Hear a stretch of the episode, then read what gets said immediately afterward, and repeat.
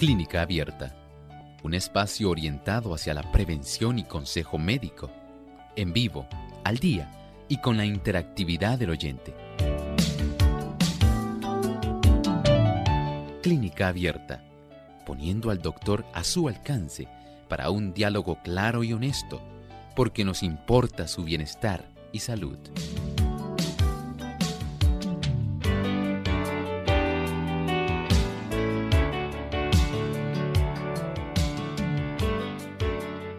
¿Pueden los ejercicios ser una arma poderosa en contra de las enfermedades neurodegenerativas?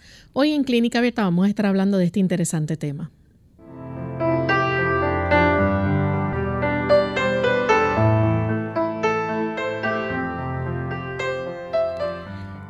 Bienvenidos amigos a nuestro programa de Clínica Abierta. Nos sentimos muy contentos de tener esta oportunidad nuevamente para compartir con ustedes en otra hora de salud. Sabemos que todos los días tienen una cita con nosotros a la misma hora donde estaremos compartiendo diversos temas de salud y donde aprendemos a seguir cuidando mejor de la misma.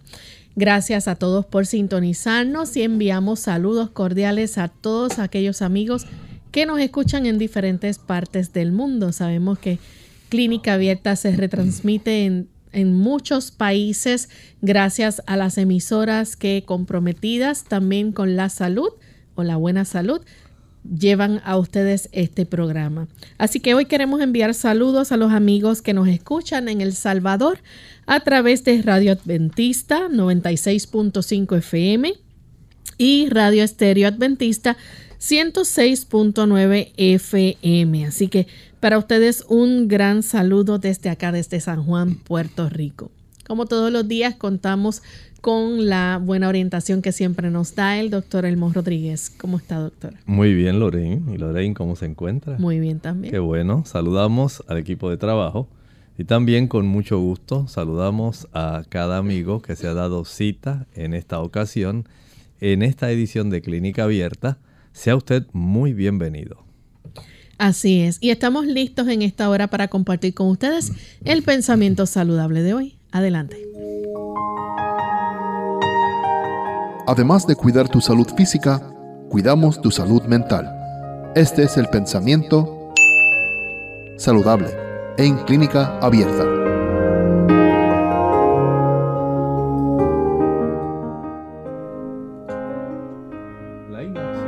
Es causa fecunda de enfermedades. El ejercicio aviva y regula la circulación de la sangre, pero en la ociosidad la sangre no se circula con libertad ni se efectúa su renovación tan necesaria para la salud y la vida. La piel también se vuelve inactiva las impurezas no son eliminadas como podrían serlo si un ejercicio activo estimulara la circulación de la piel en condición de salud y llenara los pulmones con aire puro y fresco. Tal estado del organismo impone una doble carga a los órganos excretorios y acaba en enfermedad. Por eso usted debe adoptar como parte de su estilo de vida el practicar ejercicio diariamente. Tal vez no ha hecho una costumbre, pero sí se hace imperiosamente necesario.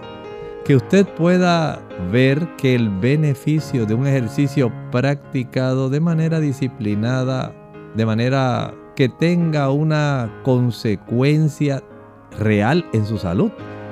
Y es que el ejercicio va a ayudar no solamente para llevar aquellas sustancias que van a reparar, a restaurar, a ayudar para que nuevamente su cuerpo pueda estar en la mejor condición de desempeñar esfuerzo, sino también esa sangre activa, activada por el ejercicio, va a ayudar para que aquellas sustancias que ya son inservibles, sustancias de desecho, producto del metabolismo del cuerpo, puedan estar siendo expulsadas, que no continúen estorbando directamente el funcionamiento de los diferentes órganos, porque afortunadamente usted ha hecho su parte en sacar de la circulación las impurezas. Noten que nuestra sangre es el vehículo que utiliza el cuerpo para transportar las sustancias de reparación, pero también es el mismo vehículo para sacar las sustancias que ya son tóxicas. Y hay personas lamentablemente que por su inactividad logran tener una mayor cantidad de sustancias tóxicas que sustancias nutritivas. Necesitamos comprender que es parte de nuestro deber al cuidado del cuerpo tener la dicha de estimular la buena circulación y sacar los desechos. Con este pensamiento damos entonces inicio a nuestro tema en el día de hoy. Hoy vamos a estar hablando acerca de si podría el ejercicio ser un arma potente contra las enfermedades neurodegenerativas. Vamos a dejar que entonces el doctor nos hable sobre esto. Bueno, en realidad podemos hablar hoy sobre un aumento en la cantidad de la evidencia que está sugiriendo que usted sí al practicar ejercicio físico puede tener un gran impacto sobre sus capacidades cognitivas. ¿Había usted pensado en eso? ¿Cómo usted puede tener el beneficio de tener una memoria mucho más aguda? ¿Cómo puede tener la capacidad de razonar mejor, de olvidar menos y de emitir juicios y razonamientos que sean equilibrados, adecuados y donde usted no olvide aquellas situaciones que en realidad ameritan ser recordadas. Para todos estos casos no podemos esperar que haya una medicina mágica que pueda hacer una función que en realidad está a nuestro alcance. Y esa evidencia que se ha ido acumulando en el paso del tiempo tiene que ver precisamente con el tipo de práctica de ejercicios que estimulen esa buena circulación. Doctor, ¿y qué dicen los estudios sobre enfermedades, por ejemplo, de cómo puede el ejercicio ayudar en retrasar, digamos, o en evitar que la persona desarrolle, digamos, Parkinson o demencia, que son enfermedades neurodegenerativas? Bueno, es que estas condiciones neurodegenerativas que ya usted habrá escuchado y que tanto preocupan a las personas, porque casi cada persona que usted conoce está preocupada porque tiene algún amigo o familiar que ha estado desarrollando alguna de estas dos condiciones que son directamente producto de la neurodegeneración. Esto quiere decir que hay un deterioro neuronal y en la medida en que este deterioro neuronal aumenta, de esa forma aumenta también la cantidad de pacientes que están desarrollando, por ejemplo, Alzheimer y problemas como el Parkinson. O sea que tenemos dos condiciones que dan evidencia de cómo nuestro sistema nervioso se va dañando, literalmente se va dañando y no podemos decir que haya un medicamento ni farmacológico ni tampoco natural que sea capaz de contrarrestar ese daño neurodegenerativo si a tiempo usted no aprecia lo que vamos a estar hablando en el día de hoy. Doctor, ¿y puede entonces el ejercicio ayudar a mantener el cerebro joven? Bueno, Tal vez usted se esté asombrando y diga, doctor, pero ¿cómo es posible que esto ocurra tan fácilmente? Pues debe saber que efectivamente, al adoptar el hábito de ejercitarnos diariamente, podemos facilitar que nuestro cerebro permanezca joven. Y si usted ya ha desarrollado o se ha iniciado el proceso de alguna de estas condiciones neurodegenerativas, puede tener esa seguridad de que esas condiciones neurodegenerativas como el Parkinson o el Alzheimer no van a progresar a la misma velocidad que está ocurriendo en otras personas que usted conoce. Y esto tiene mucha, mucha razón de ser. Los estudios están siendo confirmados cada vez se está acumulando una mayor cantidad de estudios que están facilitando la presentación de este ángulo tan importante que hoy estamos compartiendo con ustedes. Cómo usted puede tener un arma poderosa en contra del desarrollo de estas condiciones neurodegenerativas. ¿Quiere usted mantener su cerebro joven? ¿Quiere usted conservar al máximo esas capacidades que le distinguen, esas capacidades cognitivas que le hacen a usted ser quien es? Pues en realidad tiene usted que prestar atención a todo lo que vamos a estar hablando en esta edición de Clínica Abierta. Vamos en este momento a hacer nuestra primera pausa y cuando regresemos continuaremos hablando más sobre este tema. No se vayan. Enfermedad y ejercicio. Hola, les habla Gaby Zabalúa Godard en la edición de hoy de Segunda Juventud en la Radio, auspiciada por AARP. Cuando nos sentimos mal, ¿es bueno ejercitarnos? Muchos nos hacemos esta pregunta cuando caemos enfermos, principalmente si nos ha costado mucho esfuerzo estar en forma. Por lógica pensamos en seguir con la rutina para sentirnos más fuertes y saludables, pero la realidad apunta a que en la mayoría de los casos hacer actividad física exhaustiva puede perjudicarnos más que beneficiarnos. Cuando nos ejercitamos, nuestro cuerpo entra en un estado de estrés y utiliza los nutrientes que le damos para liberar hormonas. Al estar enfermos, el cuerpo entra en un estado de sobreentrenamiento, agregando un doble presión a nuestro sistema inmunológico. Si estamos experimentando los primeros síntomas de una gripe o resfrío, la clave es descansar. Lo primordial es no enfermarnos más ni prolongar el malestar. Por lo general, la dolencia solo durará, con el debido cuidado, unos días, y si optas por el descanso en vez de la actividad, en poco tiempo volverás a tu rutina de ejercicios.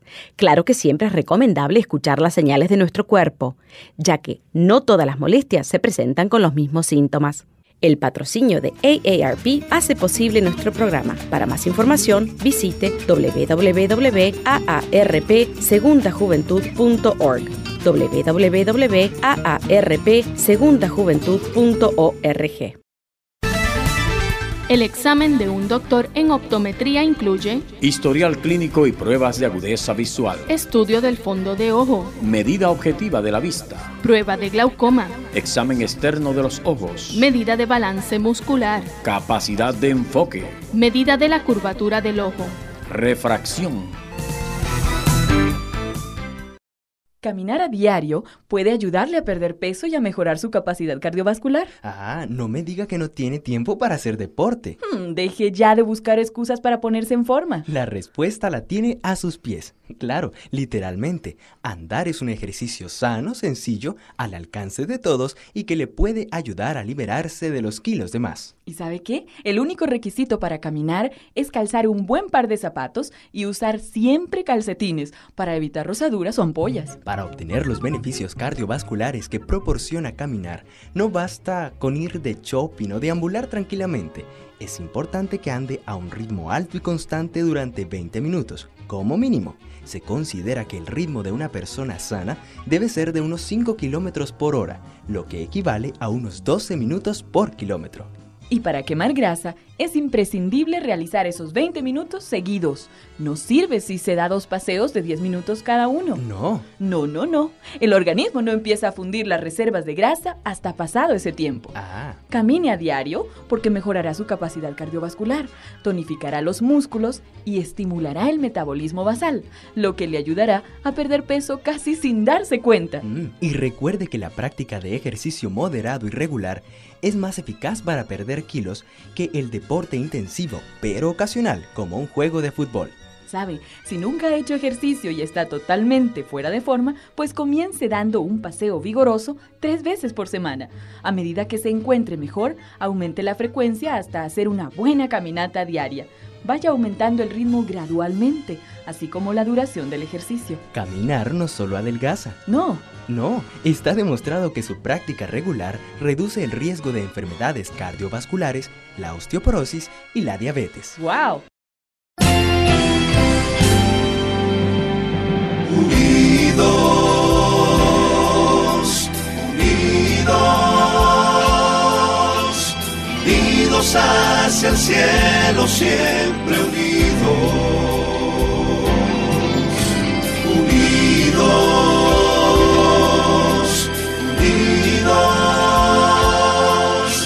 la testificación de la verdad. En la testificación de la verdad.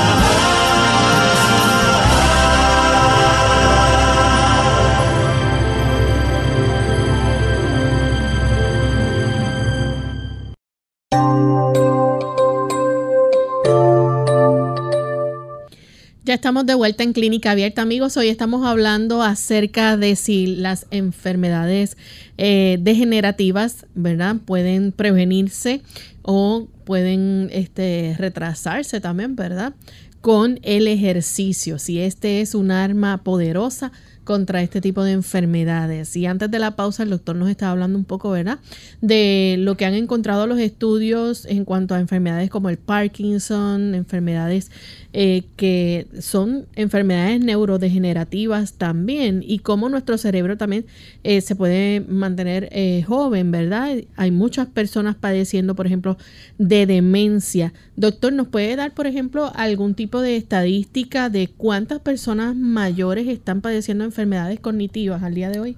Claro, mire, el hecho de que las personas estén viviendo más tiempo no quiere decir que las personas están viviendo más sanas. Y ese es un detalle. Sabemos que el promedio de vida, por ejemplo, en muchos países ha aumentado. En las damas se estima que su tiempo lapso de vida es más o menos unos 83 años y para los caballeros cerca de 75 años. Pero aunque las personas están durando más tiempo, no por eso tienen una mejor salud. Y desde ese ángulo podemos entonces analizar cómo se ha ido afectando la capacidad del ser humano y el deterioro que ha ocurrido especialmente en el aspecto que tiene que ver con sus eh, situaciones cognitivas. Se estima que más o menos esas personas que han llegado a esa edad dorada que ya han excedido 65, que están cerca de los 70 años.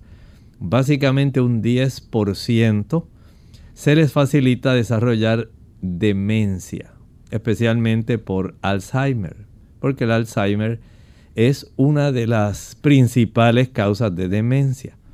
Pero cuando esta persona se va acercando a los 90 años, entonces la probabilidad de desarrollar demencia sube hasta un 33%. Por eso el hecho de que a tiempo usted pueda encontrar formas de evitar el desarrollo de este tipo de declive cognitivo puede evitar esos cambios que en este momento nadie desea tener.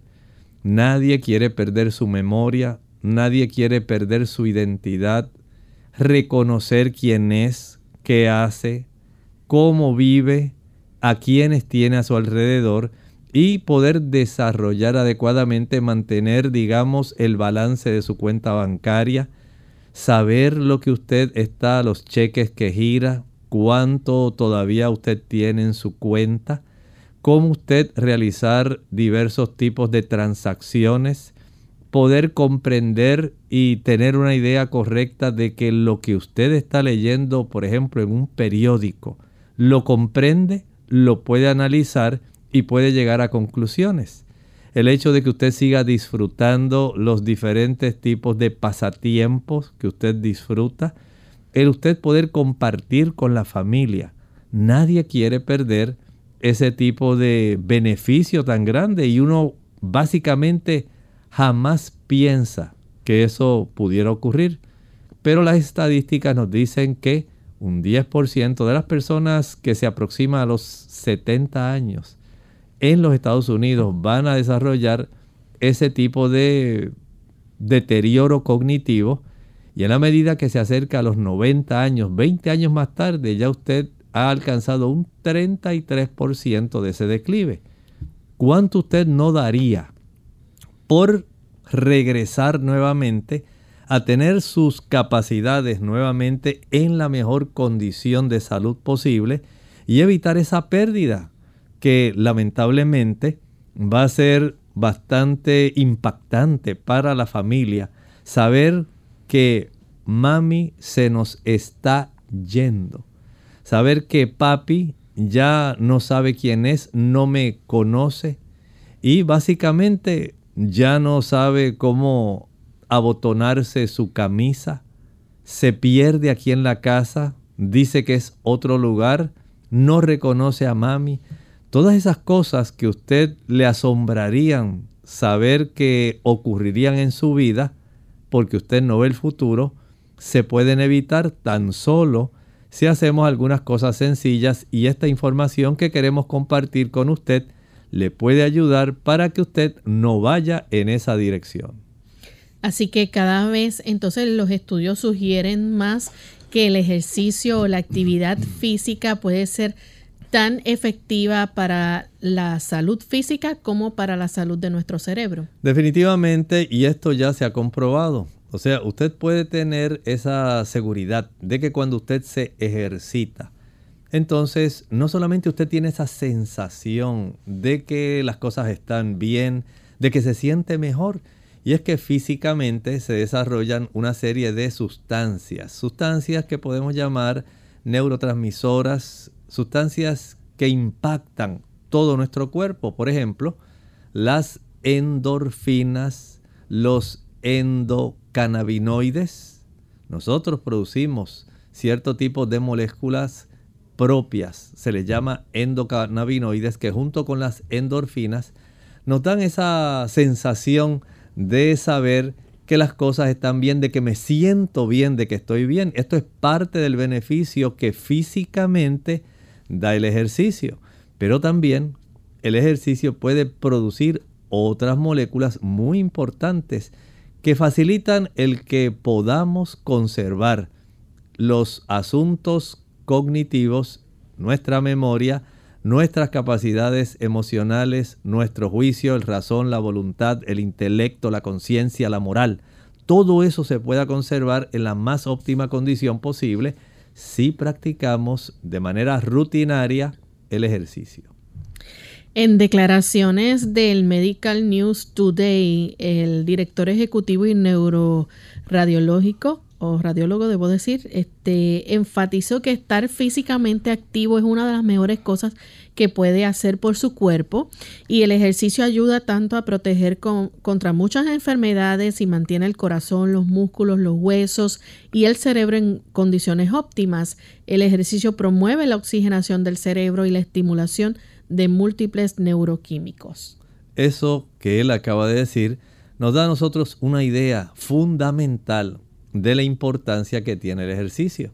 O sea, no solamente usted ahora se va a sentir más fuerte, no es porque le da ese beneficio en que usted aumente esas endorfinas, endocannabinoides, sino que ahora además de fortalecer sus músculos, además de fortalecer su capacidad pulmonar, además de fortalecer sus huesos, usted le está dando un beneficio donde a consecuencia de la cantidad de moléculas de oxígeno que va a estar ingresando y la facilidad con la cual van a estar llegando sustancias nutritivas al interior de cada célula cerebral, más la facilidad de poder extraer sustancias de desecho que ya las células de nuestro cerebro, nuestras neuronas y aquel sistema defensivo que tiene el cerebro, la microglía, puedan estar funcionando adecuadamente, le va a dar esa capacidad de que usted conserve esa cantidad de funciones de manera más óptima. Todas las funciones cognitivas se van a conservar mucho mejor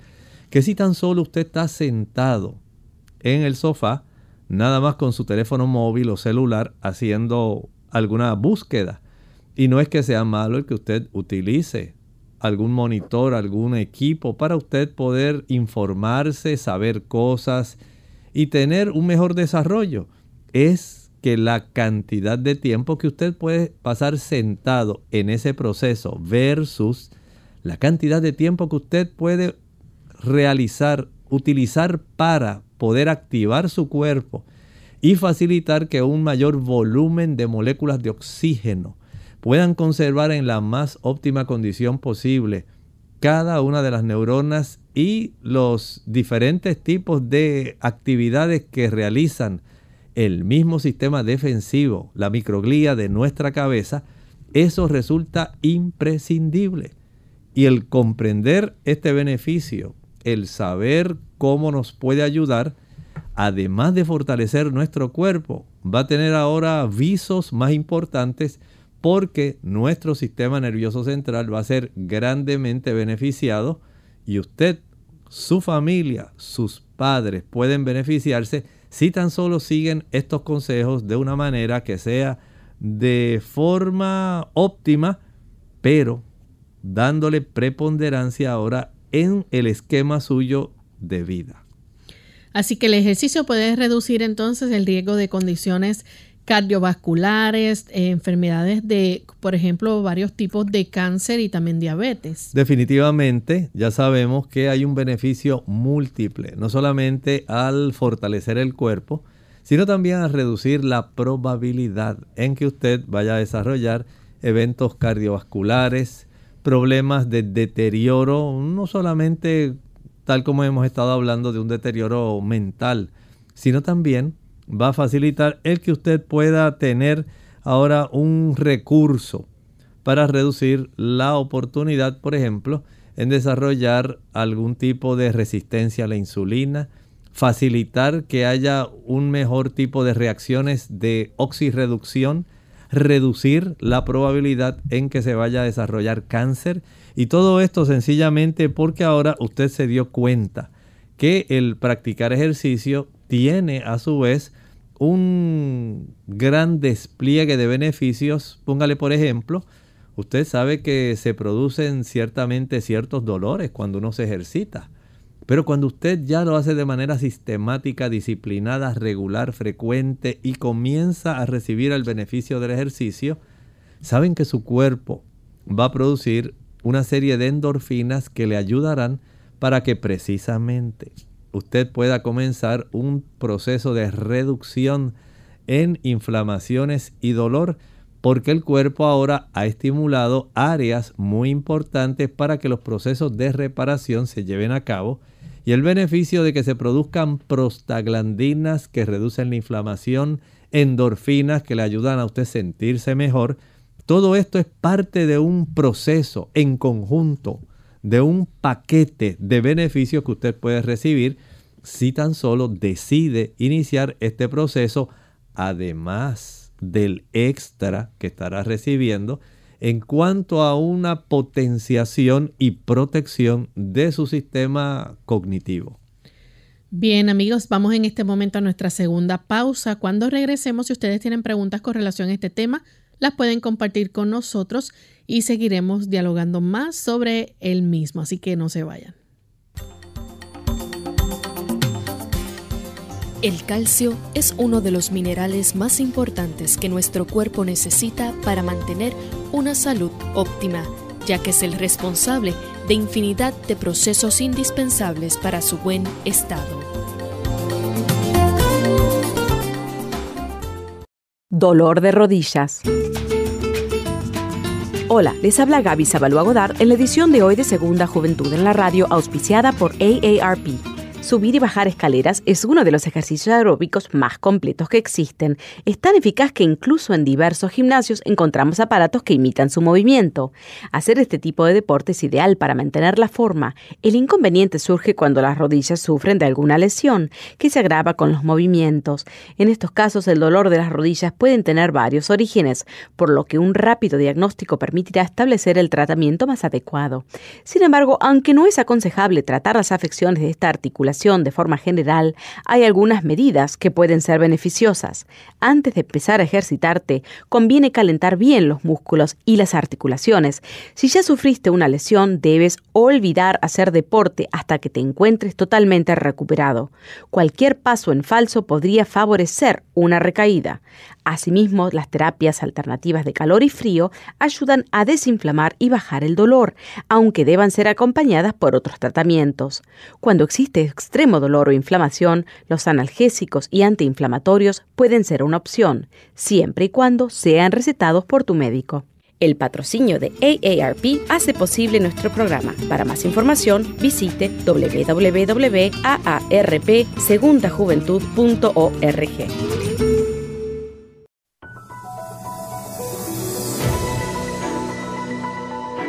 La vitamina K es una vitamina liposoluble, el cual está almacenada en el hígado y otros tejidos corporales como el cerebro, corazón, páncreas y los huesos. Esta vitamina se conoce como la vitamina de la coagulación, ya que sin ella la sangre no coagularía. Algunos estudios sugieren que ayuda a que los adultos mayores mantengan los huesos fuertes. La mejor manera de obtener los requerimientos diarios de la vitamina K es consumiendo fuentes alimenticias. Se encuentra en hortalizas de hoja verde como la col, la espinaca, hojas de nabo, la col rizada, la selga, las hojas de mostaza, el perejil, la lechuga romana y la lechuga de hoja verde. Además en las verduras como las coles de Bruselas, el brócoli, la coliflor y el repollo. Se encuentra también en cantidades más pequeñas en el pescado, el hígado, carne de res, los huevos y cereales. Recuerde consultar con su médico para saber la cantidad apropiada de vitamina K para ti. Clínica Abierta. Entre las enfermedades neurodegenerativas tenemos la enfermedad más común de demencia y que afecta a más de 5 millones de adultos en los Estados Unidos. Es el Alzheimer. Doctor, esto, si pudiéramos hablar, ¿verdad? De forma mundial todavía son muchos millones más que lo padecen. Así es, en Estados Unidos se estima que son 5 millones, pero mundialmente rondan los 55 millones. A esto le añada, digamos, una buena cantidad también, más o menos un millón de personas, podemos decir, en los Estados Unidos van a estar padeciendo de Parkinson y cada año se añaden cerca de 900 mil personas adicionales. Así que tenemos dos condiciones que son neurodegenerativas, condiciones en las cuales el sistema nervioso central va a estar siendo afectado. Recuerden que hay una interacción muy grande entre la corteza de nuestro cerebro, áreas como el hipocampo que tienen que ver con la memoria, áreas como la amígdala que tiene también mucho que ver con la memoria, especialmente con el aspecto emocional, y cómo esto regula el comportamiento, el núcleo acuminado, el área tegmental ventral. Hay una interrelación muy grande y este tipo de áreas, que son regiones donde hay núcleos específicos de células neuronas, que llevan a cabo funciones específicas, que responden a sustancias específicas, a neurotransmisores. Todo esto va a estar siendo regulado, pero lamentablemente puede ser afectado, porque una persona actualmente podemos decir que está más propensa a ser una de las víctimas del Alzheimer, que es la demencia más común, sencillamente porque además de ciertos factores que lo pueden facilitar, la falta de ejercicio puede ser uno de los más importantes y de los cuales en este momento usted no tiene que pagar. Sencillamente tiene que tener una disposición para poder prevenir, porque esto es prevenible, y o si ya comenzó el proceso de deterioro neuronal, entonces podamos ralentizar, ir frenando la aparición del proceso. La Organización Mundial de la Salud afirma ya que entonces para el 2050 pudiera haber 140 millones de personas padeciendo entonces Alzheimer en, todo el mundo. ¿Cuáles son los síntomas del Alzheimer? Bueno, ya nosotros hemos visto, ¿verdad? A nuestro, en nuestra cercanía, cómo estas personas comienzan a perder su recuerdo, cómo comienzan a tener cambios en su conducta, cómo se afectan emocionalmente, también cómo ellos comienzan a tener cambios de la personalidad.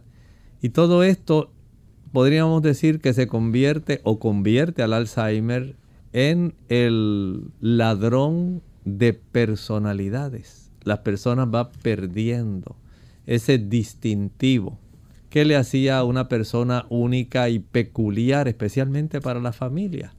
Ya mami no es mami. Ya ella no sabe quién es. Papá ya no es papá. A papá se le ha olvidado todo. No recuerda nada básicamente. No sabe quién es. No sabe quiénes somos.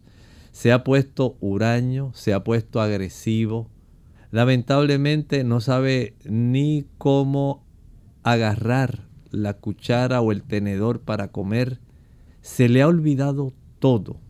Y todo esto va junto en el asombro de la familia pensando en el tipo de esposo que era, las capacidades que tenía, la cantidad de datos que él podía acumular, la importancia o por ejemplo ese cúmulo de experiencias que él había vivido y que le hacían único porque le había facilitado, por ejemplo, piensen ustedes en el presidente Ronald Reagan, cómo perdió esa capacidad a pesar de haber sido el presidente de los Estados Unidos, uno de los presidentes, cómo este tipo de condición de deterioro neurodegenerativo le robó a su familia este caballero que fue presidente de la nación más poderosa del mundo.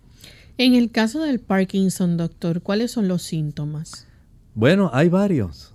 Aquí tenemos el desarrollo de temblores, la falta de coordinación que va a desarrollar esta persona, la depresión y los cambios en sus funciones cognitivas. Así que tenemos ese conjunto que nos va a estar dando este tipo de indicación que nos ayuda a identificar.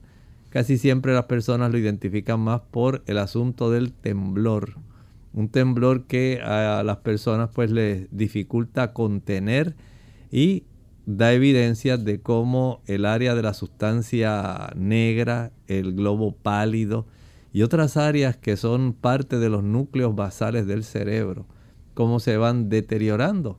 Igualmente en el caso del Alzheimer sabemos que son núcleos también de esa región más interna hacia del medio hacia abajo del cerebro, donde tenemos las zonas del hipocampo, la amígdala, el área tegmental ventral, el núcleo acuminado, claro, en coordinación con áreas de la corteza de nuestro cerebro, especialmente la corteza prefrontal, y estas áreas lamentablemente se desarrolla un proceso de deterioro. Doctor, cada vez más entonces las investigaciones muestran que el ejercicio también puede retrasar o desacelerar la progresión de esas enfermedades neurodegenerativas. Claro que sí. Actualmente no disponemos en realidad de eh, medicamentos para usted poder en cierta manera evitar que esto se desarrolle. Las personas buscan ayuda cuando comienzan a darse cuenta de que ya mamá se le están olvidando las cosas y me preocupa porque ya he notado que esto está ocurriendo con mucha frecuencia. Y lo que se trata son los síntomas. Y lo que se está tratando básicamente son los síntomas, pero cuando ya eso viene a manifestarse, en realidad ya hay un tiempo donde eh, se ha estado desarrollando este proceso degenerativo de daño, de destrucción, que es literal. No es un asunto solamente de darle una pastillita que le dé un químico para que nuevamente vuelva a tener todo el funcionamiento normal. Esa es la equivocación. En estos casos que estamos hablando, hay un proceso de destrucción de áreas, especialmente áreas de neuronas, grupos neuronales, sencillamente porque se desató un proceso inflamatorio. Ese proceso inflamatorio facilitó que llegaran estas células de defensa del sistema inmunológico que tiene especialmente un sistema inmunológico especializado que tiene nuestro sistema nervioso central que se llama la microglia o microglía. Y esta cantidad de células especializadas en mantener libre de daño a nuestro cerebro, al detectar procesos inflamatorios, lamentablemente lo que hace es facilitar la destrucción de nuestras propias neuronas. Así como por ejemplo las personas desarrollan tiroiditis de Hashimoto.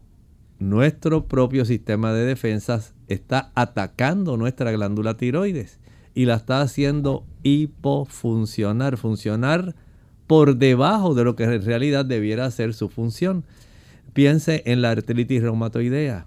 Nuestro sistema inmunológico está atacando las superficies articulares de nuestras articulaciones, especialmente las pequeñas, manos, pies y otras articulaciones, entre ellas también las de la quijada. Y esto por un proceso destructivo, a veces tan destructivo que hay deformidad de las manos y diferentes articulaciones que tenemos, desarrollando ciertos nódulos y formas que son raras, que en realidad son más deformadas que otra cosa. Ese tipo de destrucción, ahora piénselo en el sistema nervioso. Cómo este tipo de células de la microglía va a estar facilitando entonces que hayan unos procesos que se están realizando de daño por virtud de desarrollo de procesos inflamatorios en el sistema nervioso central. Y tal vez la pregunta obligatoria sería, ¿cómo se desarrollan esos procesos inflamatorios en el sistema nervioso central? Pues sepa que hay varias causas. Entre ellas, piense por ejemplo, según los descubrimientos, se ha podido encontrar que pudiera haber un aumento relativo en la cantidad de hierro que usted consume. Y esto es un área que despierta una, un particular interés. Y usted dice, pero yo no tomo tantas vitaminas. Es cierto. Tal vez usted no toma tantas vitaminas, pero, escuche con atención, cuando usted consume carne, cuando usted va a la carnicería y va a seleccionar un corte de carne, ¿cuál es la carne que usted inmediatamente identifica? Te dice, doctor, quiero preparar hoy unas ricas albóndigas hechas por mí porque yo tengo un sazón especial. A mi familia le encantan las albóndigas que preparo. Y usted va a la carnicería, selecciona aquella la que se ve más rojita la que se ve más fresca. ¿Y cómo uno identifica eso, Lorraine? ¿Cuál es la carne más rojita y la más fresquita que usted va a seleccionar entre las de la carnicería? Porque generalmente es la más coloradita. Y usted dice, oh, esa se ve bien, porque si la carne se ve como color grisácea o color marrón, usted dice, no, no, no, esa yo no la voy a comprar, esa carne está fea. Entonces usted la lleva a su casa, prepara esas albóndigas, le añade los ingredientes secretos y ¡ay! ¿Cómo se lo disfrutó la familia? Bueno, ¿sabe usted que la carne, en términos generales, contiene una buena cantidad de hierro? Es un hierro que es fácilmente asimilable. No solamente sube la hemoglobina, es cierto, pero también ese tipo de hierro que se le llama hierro M. Así se le llama M, pero inicia con H. H-E-M-E. -E. Ese hierro es fácilmente absorbido a nivel de nuestro sistema digestivo y comienza a absorberse y a distribuirse en nuestro organismo. Piense en esto. El Señor cuando le permitió al ser humano consumir alimento animal, le dijo que no debiera consumir si iba a consumir carne. No debiera consumir la sangre del animal y mucho menos su grasa. Noten cuán sabio el Señor. Él sabía lo que los esclavos, casi millón y medio de israelitas que habían salido de Egipto no sabían. Y es que ese hierro tipo M es fácilmente absorbido. Y en esa sangre aunque fueran animalitos que el Señor clasificó, si usted busca el libro de Levítico capítulo 11, ahí usted va a encontrar la lista de aquellos animales que son de la tierra, animales del mar, animales que vuelan. Y el Señor delineó estos animalitos y las características para identificar cuáles eran los que se podían o no podían comer.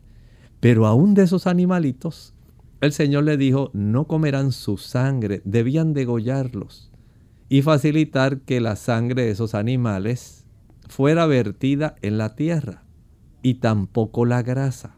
Noten que aquí el Señor estaba eliminando dos causas. La absorción de ese hierro M aumentaría la cantidad de hierro circulante y esto facilitaría, según los estudios que se han podido encontrar, cómo la cantidad de hierro puede influir en el deterioro y el trastorno cognitivo. Pero añádale ahora otro problema.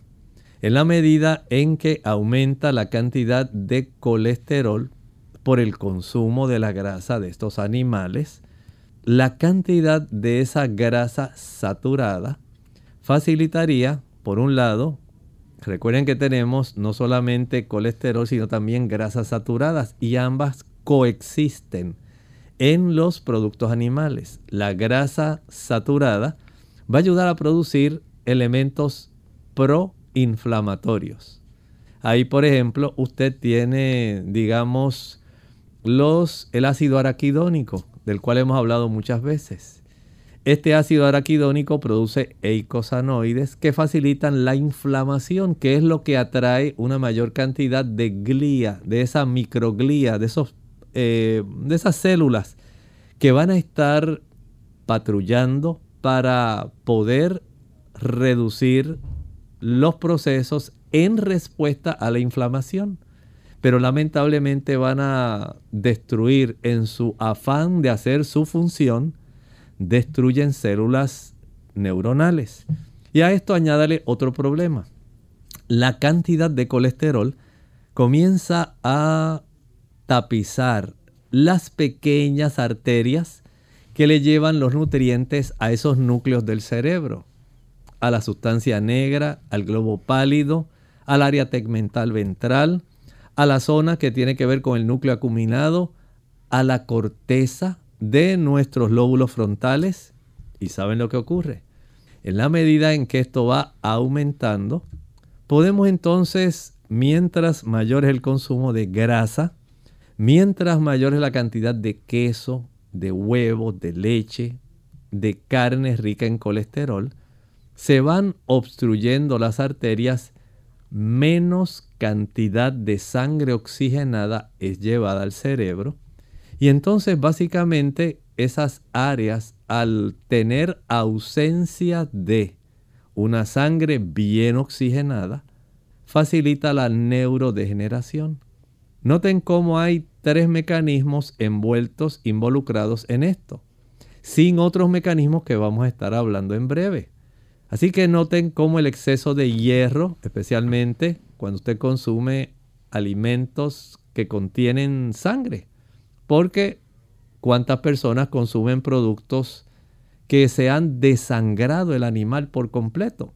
Por otro lado, la inflamación estimulada por la cantidad de ácido araquidónico presente en las grasas saturadas animales y la obstrucción en cuanto a la cantidad de sangre oxigenada que pudiera ser llevada a los núcleos del cerebro.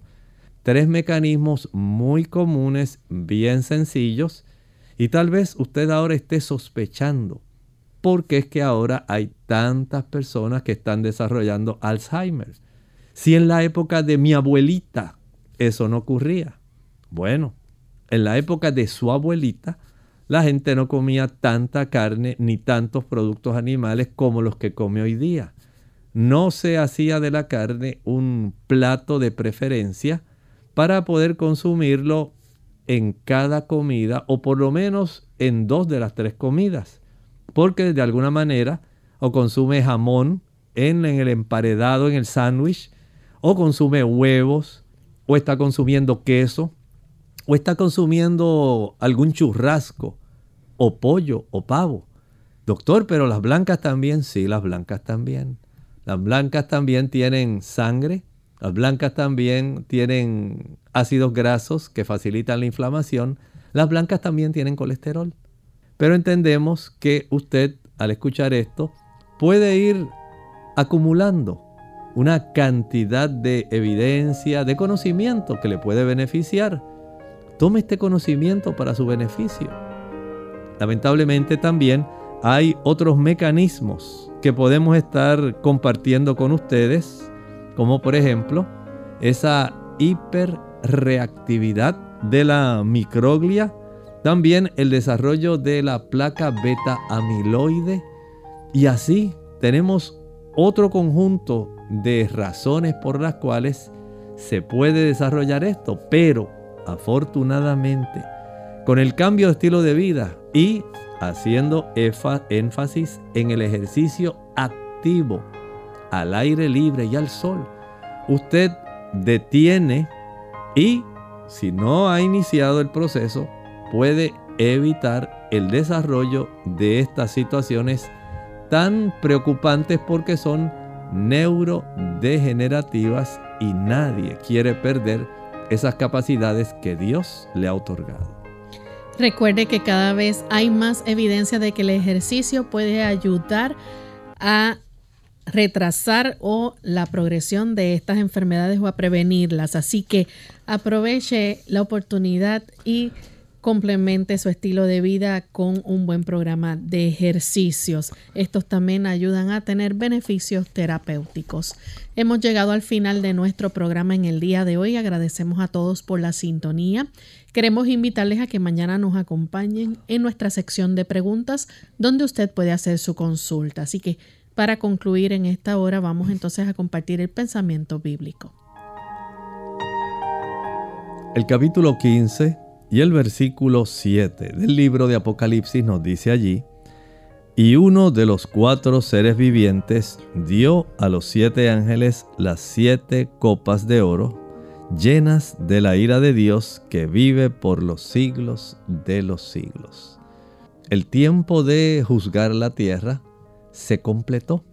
Se delinearon aquellos que desearon recibir el beneficio de la salvación, no porque ya estuvieran predestinados, sino porque ellos hicieron elecciones sabias, aceptaron a Jesús como su Salvador, su sangre les fue imputada, recibieron el perdón y fueron transformados, fueron santificados. Ahora van a ser glorificados.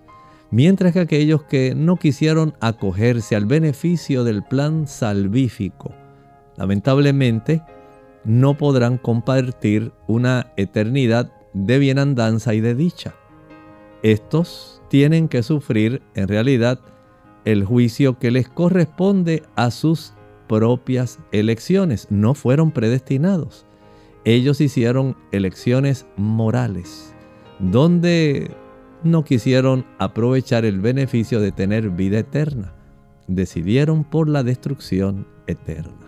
Nosotros nos despedimos y será entonces hasta el siguiente programa de Clínica Abierta. Con mucho cariño compartieron hoy el doctor Elmo Rodríguez Sosa y Lorraine Vázquez. Hasta la próxima.